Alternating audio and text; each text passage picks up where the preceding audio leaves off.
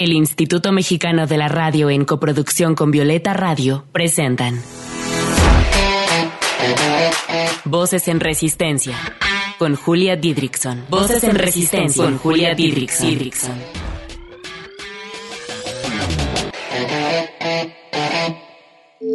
Voces en Resistencia. Un espacio para compartir la lucha de las mujeres que de diversas maneras han transformado este mundo en un lugar más libre para nosotras.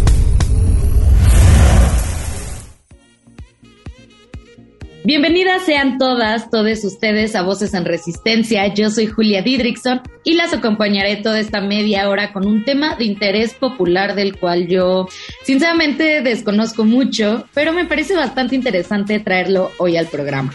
Hablaremos con una de sus TikTokers feministas favoritas, Diana Rosalino, sobre las heroínas de Marvel y de DC.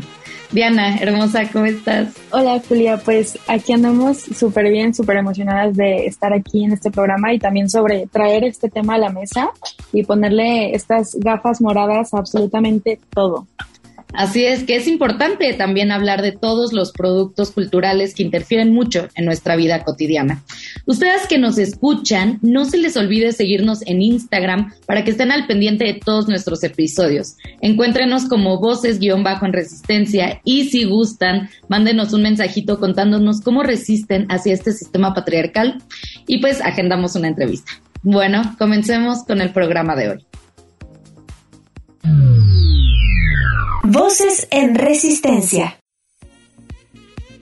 Los productos culturales han sido por muchos años herramientas de socialización, es decir, desde que somos pequeñas vamos construyendo nuestra identidad, nuestra forma de pensar y la manera en la que nos relacionamos con les otros en gran medida a partir de lo que consumimos. La cultura machista en la que vivimos está muy reforzada por las telenovelas, las películas, las series, los libros y las canciones pero pues es fundamental desarrollar bien chido nuestra capacidad de análisis crítico y pues no dejar de consumir los grandes productos culturales, pero sí cuestionarlos y no permitir que influyan negativamente en la construcción de nuestra identidad. Nuestra invitada del día de hoy, Diana Rosalino, es activista digital y estudiante de psicología. Es una persona no binaria que incluye con goce esta lucha dentro del feminismo. Y bueno, a Diana le gustan mucho eh, el universo de Marvel y DC Comics y le encanta hablar de ello con una perspectiva feminista. Así que Diana, cuéntanos por qué te gusta tanto el universo de Marvel y DC. ¿Te gustan también las pelis o solo los cómics? Cuéntanos. La verdad, yo soy muy fan de las pelis porque soy un poco perezosa para leer. Me hice un poco perezosa para leer a partir de estar en la carrera porque ya por sí les mucho, entonces prefiero, prefiero mil veces ver películas para distraerme. Aparte, yo crecí con un papá y un hermano que adoraban ver películas de ciencia ficción como Star Wars, que fue lo que estaba en auge cuando yo era más pequeña. Entonces yo crecí ya dentro de un universo un poco friki y me acostumbré a consumir ese mismo contenido. Pero una vez que te pones esta perspectiva feminista, no puedes dejar de, de, señalarlo en todas partes, ¿no? Aparte, es una forma de distraerse, es una forma de, de traer a la mesa temas de interés y es una forma de, de poder comunicar eh, lo que la sociedad está viendo, lo que está viviendo y también lo que está pidiendo. Sí, eh, yo también lo noto mucho desde que entré al mundo del feminismo. Es cualquier cosa que, que, que, pueda consumir, cualquier producto cultural. Eh, sí, lo analizamos desde una perspectiva de género y es muy chido, ¿no? Porque es, es todas las ventajas de tener un análisis crítico, pero a la vez siento que las personas a nuestro alrededor se pueden cansar o sea, ver películas con mis parejas, con mis amigas que no están tan en el rollo, eh, pues de repente se pueden hartar. Pero es difícil, no sé si te pasa eso, así de que estás consumiendo algo, pero ah, dices, ah, es que miren esto, topen esto. Claro, claro que es, es, muy común. Aparte, de repente, este, esta mirada masculina o esta mirada femenina, de repente se hace muy evidente en lo que consumes. Hay cosas que a mí me encantaban y las volví a ver y yo al final decía, esto lo escribió un hombre o, esto lo dirigió un hombre, por, por la mirada tan masculina y tan, tan patriarcal que le ponen a sus productos. Y digo, es cuestión de, de ir este, de construyéndose, porque muchas veces no te das cuenta de, de esas miradas, sin embargo, pues es un poco hartante, e incluso para una misma, ya luego no, no disfrutas todo de la misma manera. Sí, claramente si hablamos de, de las heroínas en específico en los cómics, pues desde esta perspectiva de género, tenemos que tocar el tema de la sexualización, ¿no? Que se les da a estas personajes. ¿Qué nos puedes decir sobre esto? ¿Ha cambiado a lo largo del tiempo esta representación? Claro que ha cambiado. Yo sinceramente he notado eh, una gran diferencia entre desde la primera película de Marvel que apareció, que fue Iron Man, hasta la última que ha salido, bueno, penúltima, que ha sido Shang-Chi y la leyenda de los Diez Anillos, uh, porque Eternals no la he visto. Aquí pues no tenemos el presupuesto para ir al cine diario, este, pero eh, yo puedo notar el cómo la primera mujer a la que introdujeron este universo fue Scarlett Johansson, que pues nada más era vista como una pieza de carne, nada más era vista como un objeto de consumo.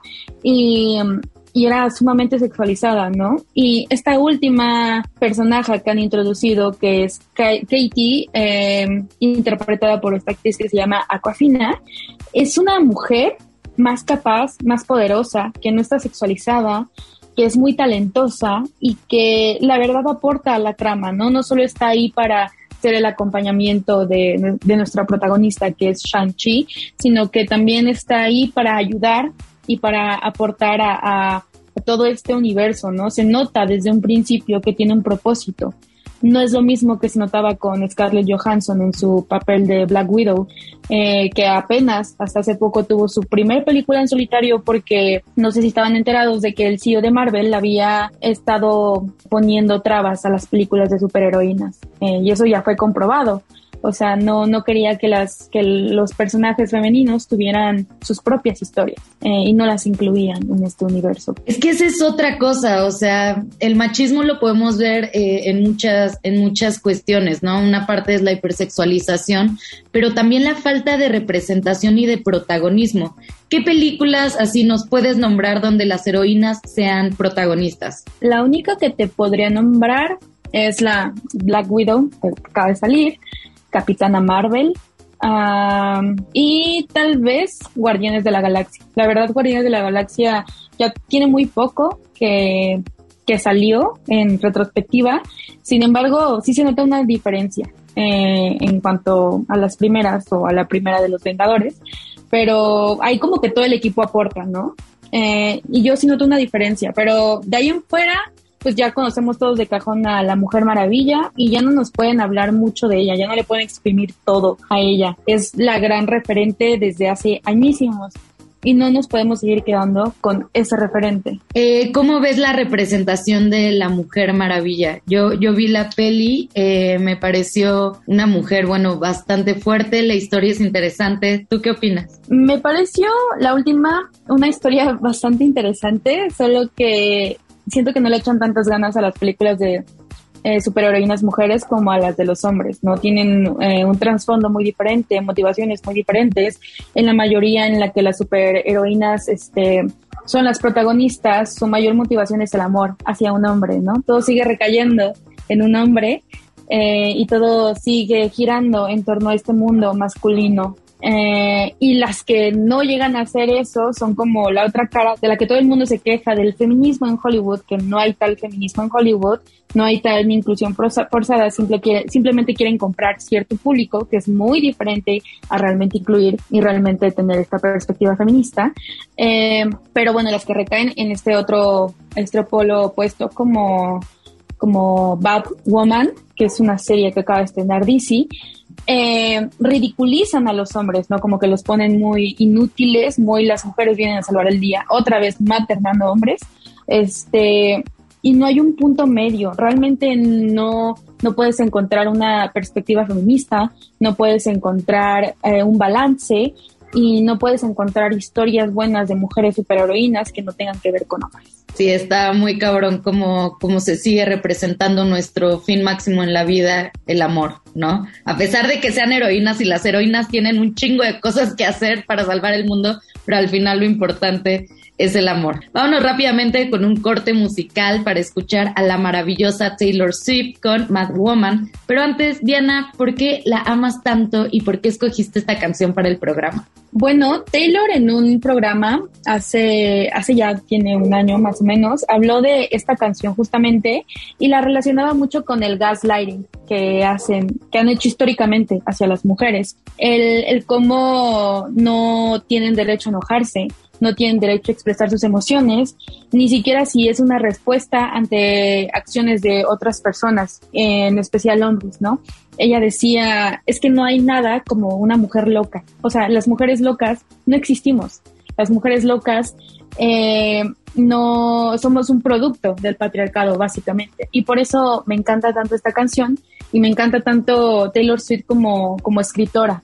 Ella escribe desde sus experiencias, desde sus vivencias y recientemente ha escrito desde historias que se quedan en la cabeza, que son magníficas. Es una chida, así que escuchemos Mad Woman de Taylor Swift y regresamos.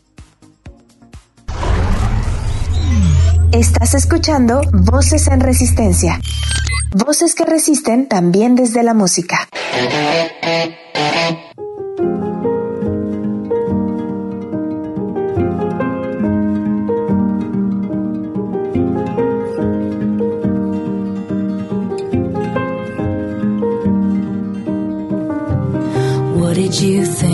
I'd say to that? Does a scorpion sting when fighting back? They strike to kill, and you know I will. You know I will.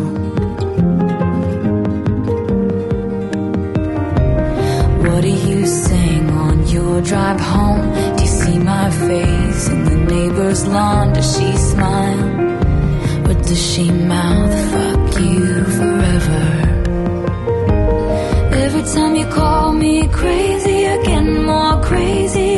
about that?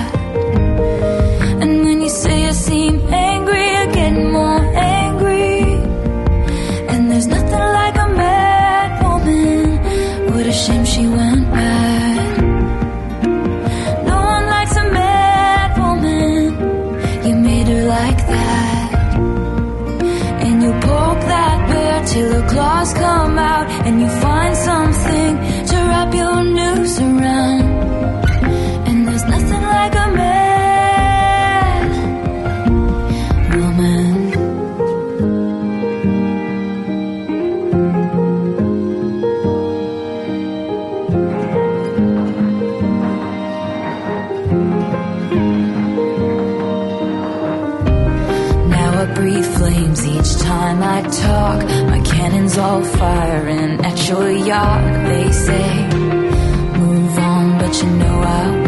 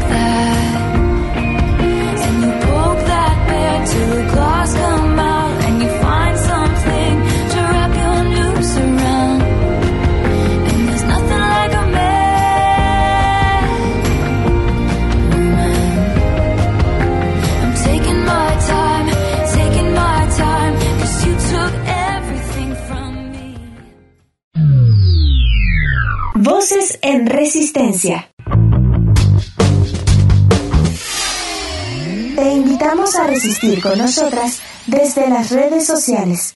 Encuéntranos en Instagram como arroba voces guion bajo en resistencia, en Twitter como arroba violeta radio guion bajo fm y arroba reactor 105. ¿Y tú cómo resistes? Regresamos con nuestra queridísima Diana Rosalino. Amiga, ahora cuéntanos algo chido sobre las heroínas de Marvel y de DC. ¿Cuál es tu favorita y por qué? Ah, yo creo que mi superheroína favorita mm, sería la nueva Black Widow, que está interpretada por Florence Pugh. eh, y es la nueva Black Widow, ya que su antecesora es Scarlett Johansson. En la película, pues son hermanas. eh, eh, Scarlett murió en, en esta batalla final.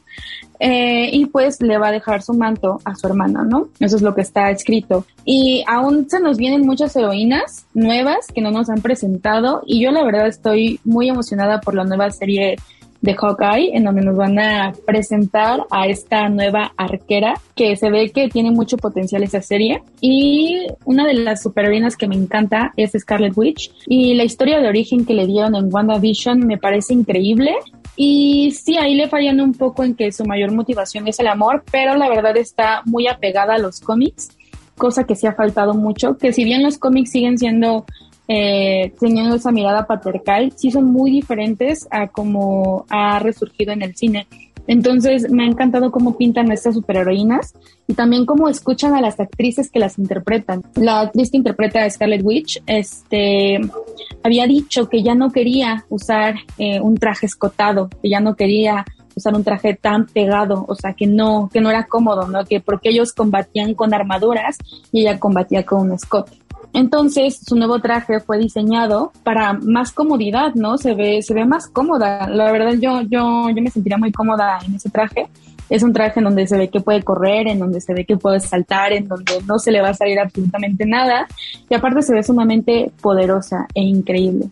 Es que claro, se ve que, que estas producciones pues están hechas por hombres para hombres, ¿no? Para un público mayormente masculino. Entonces, ¿cómo hace falta que, que directoras y productoras mujeres también puedan entrarle chido a todo esto? Oye, eh, ¿qué crees que pasa en la socialización de una niña que se enfrenta todo el tiempo a personajes mujeres sexualizadas sin tanta importancia como los héroes varones? ¿Qué pasa en su subconsciente? Yo creo que crecen con la idea de que las mujeres no pueden llegar a ser igual de poderosas o a tener la misma relevancia y eso es algo muy peligroso, ¿no? Porque si bien hay muchas que deciden rebelarse contra el sistema como de yo voy a ser la primera, hay otras que en su defecto se desaniman y no pueden encontrar esta inspiración que tanto anhelamos, sobre todo en la adolescencia, ¿no? Cuando estamos en esta etapa de preguntas y no hay respuestas, solo hay preguntas, ¿no? Entonces, yo creo que por eso la representación es tan, tan importante, no por una inclusión forzada como les encanta alegar a ciertos grupos conservadores, sino porque la representación habla y la representación nos hace sentir eh, parte de algo, nos hace sentir abrazadas, cobijadas, nos hace sentir que no estamos solas en un mundo que constantemente nos ha marginado. Oye, y entonces, ¿tú qué cambiarías? ¿Cómo transformarías estas narrativas a algo que nuestra identidad y nuestra autoestima de mujeres pudiera agradecer? Siento que, sobre todo el escuchar a las actrices que interpretan a estos personajes, es crucial, porque ellas fueron las que en esta última película de Los Vengadores, que fue Endgame, eh, pusieron esta escena de todas juntas luchando, ¿no? Que fueron como unos cinco segundos, yo creo, y cuánto no se quejaron por esa escena. Pero tú cuando la ves sientes tan bonito de ver que todas están unidas. ¿Cuántas veces no se vio a los hombres unidos y a las mujeres nunca, no? Siempre era como por separado. Y por una sola vez, por cinco segundos que salieron ya hacían tanto revuelo. Pero escucharon a las actrices, ¿no? Ellas son las que pidieron, ellas dijeron, oye, como que queremos una escena de todas juntas. Oh, y, el, escuchar simples peticiones, eh, como los trajes, el vestuario, eh, ciertas escenas, ciertos ángulos, la verdad hace una gran diferencia. Y también el, el, ver la representación no solo en las pantallas, sino detrás de quienes son productoras, quienes son directoras, y el cómo ha funcionado muy bien lo que ellas hacen y trabajan. Por ejemplo, en la serie de Loki, esta serie está dirigida por una directora, eh, por una mujer, la verdad, muchas de las críticas recayeron en que Loki veía muy diferente. Críticas positivas, no, no, no críticas negativas, ¿no? El, el Loki se ve tan diferente y, y, muchas personas ya tenían un crush en Loki, incluyendo hombres, que decían, oye, es que Loki me vuelve loco y es que Sofía Di Martino en el papel de esta variante de Loki eh, y esta pareja, esta linda junta, y es por esta mirada femenina, ¿no? En, en antiguos proyectos en donde había estado este personaje de Tom Hiddleston, como Loki, eh, a Loki se le veía más como un patán y como un idiota y como un egocéntrico, y eso no llamaba la atención de nada, ¿no? Lo que lo salvaba era la carita bonita de, Tom, pero con esta mirada femenina ya puedes ver otros, eh, otras este, virtudes de este personaje que no habían sido exploradas. Y creo que eso es muy importante, ¿no? Ver cómo desde tantos lugares las mujeres y las disidencias podemos hacer un gran cambio en cómo se nos ve en pantalla. Y así que como resistencia hacia el patriarcado en la cultura y las artes, no solamente seamos críticas eh, con lo que consumimos, sino que también hay que empezar a consumir más cine, más televisión y más producción artística hecha por morras. Nuestra segunda canción del día es de un artista que ya hemos puesto anteriormente aquí en Voces, porque pues, bueno, la amamos. Deleítense y bailen un rato con esto que se llama La cumbia feminazi de René Coast. Estás escuchando Voces en Resistencia. Voces que resisten también desde la música.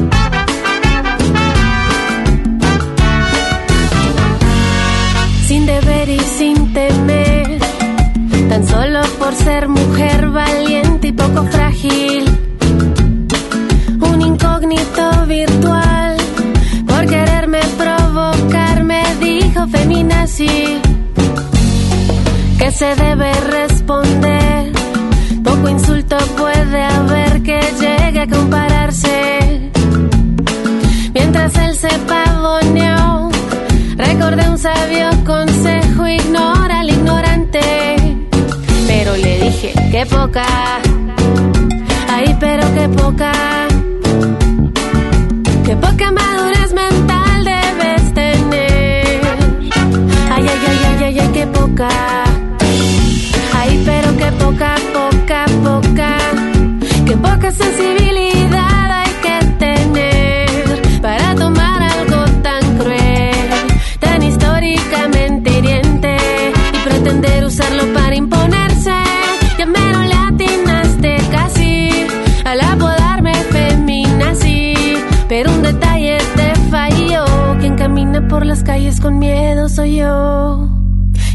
Según tú dónde están mis cámaras de gas,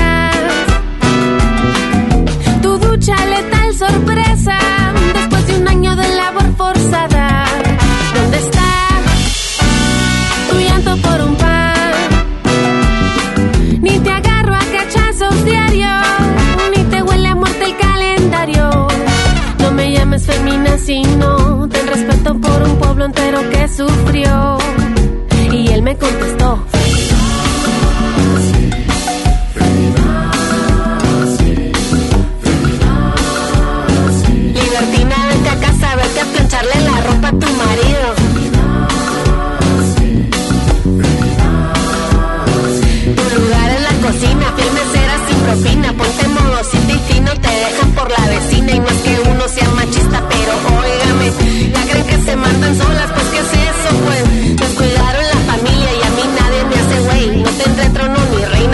Sigo siendo el rey.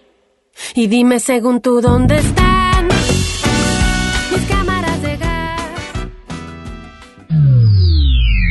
Voces en resistencia. Diana, cuéntale a nuestras radio escuchas sobre tu contenido en TikTok, de qué otros temas te gusta hablar, pues para que vayan a seguirte. Bueno, aparte de que me gusta hablar de feminismo, me gusta hablar mucho de cine. En mi anterior cuenta de TikTok ya tenía varios videos hablando de cine y de series, porque es algo que me apasiona. De verdad, me, me gusta mucho eh, entretenerme y desestresarme viendo estas producciones.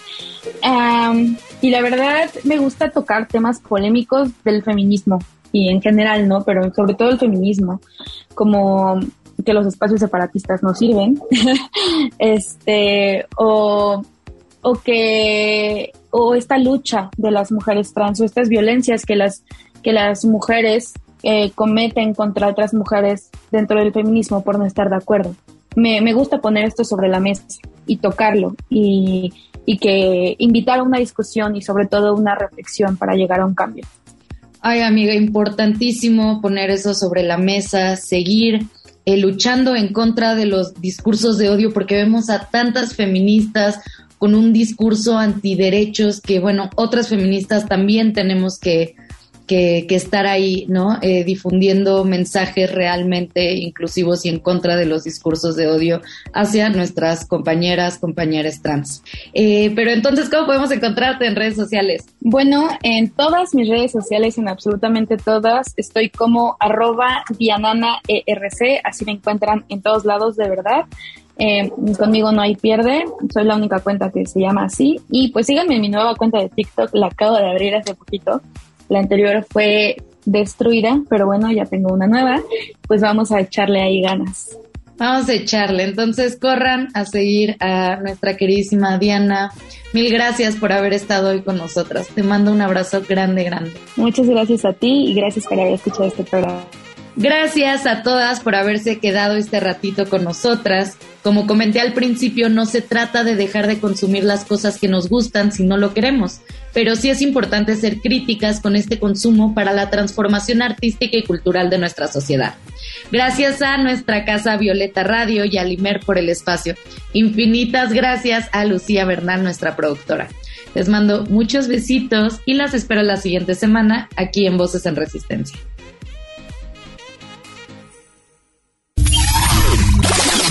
Resistamos juntas. Desde la creatividad, la lucha, la sororidad y la ternura. Esto fue Voces en Resistencia. Hasta la próxima. Voces en Resistencia fue una coproducción de Violeta Radio y el Instituto Mexicano de la Radio. Voces en Resistencia.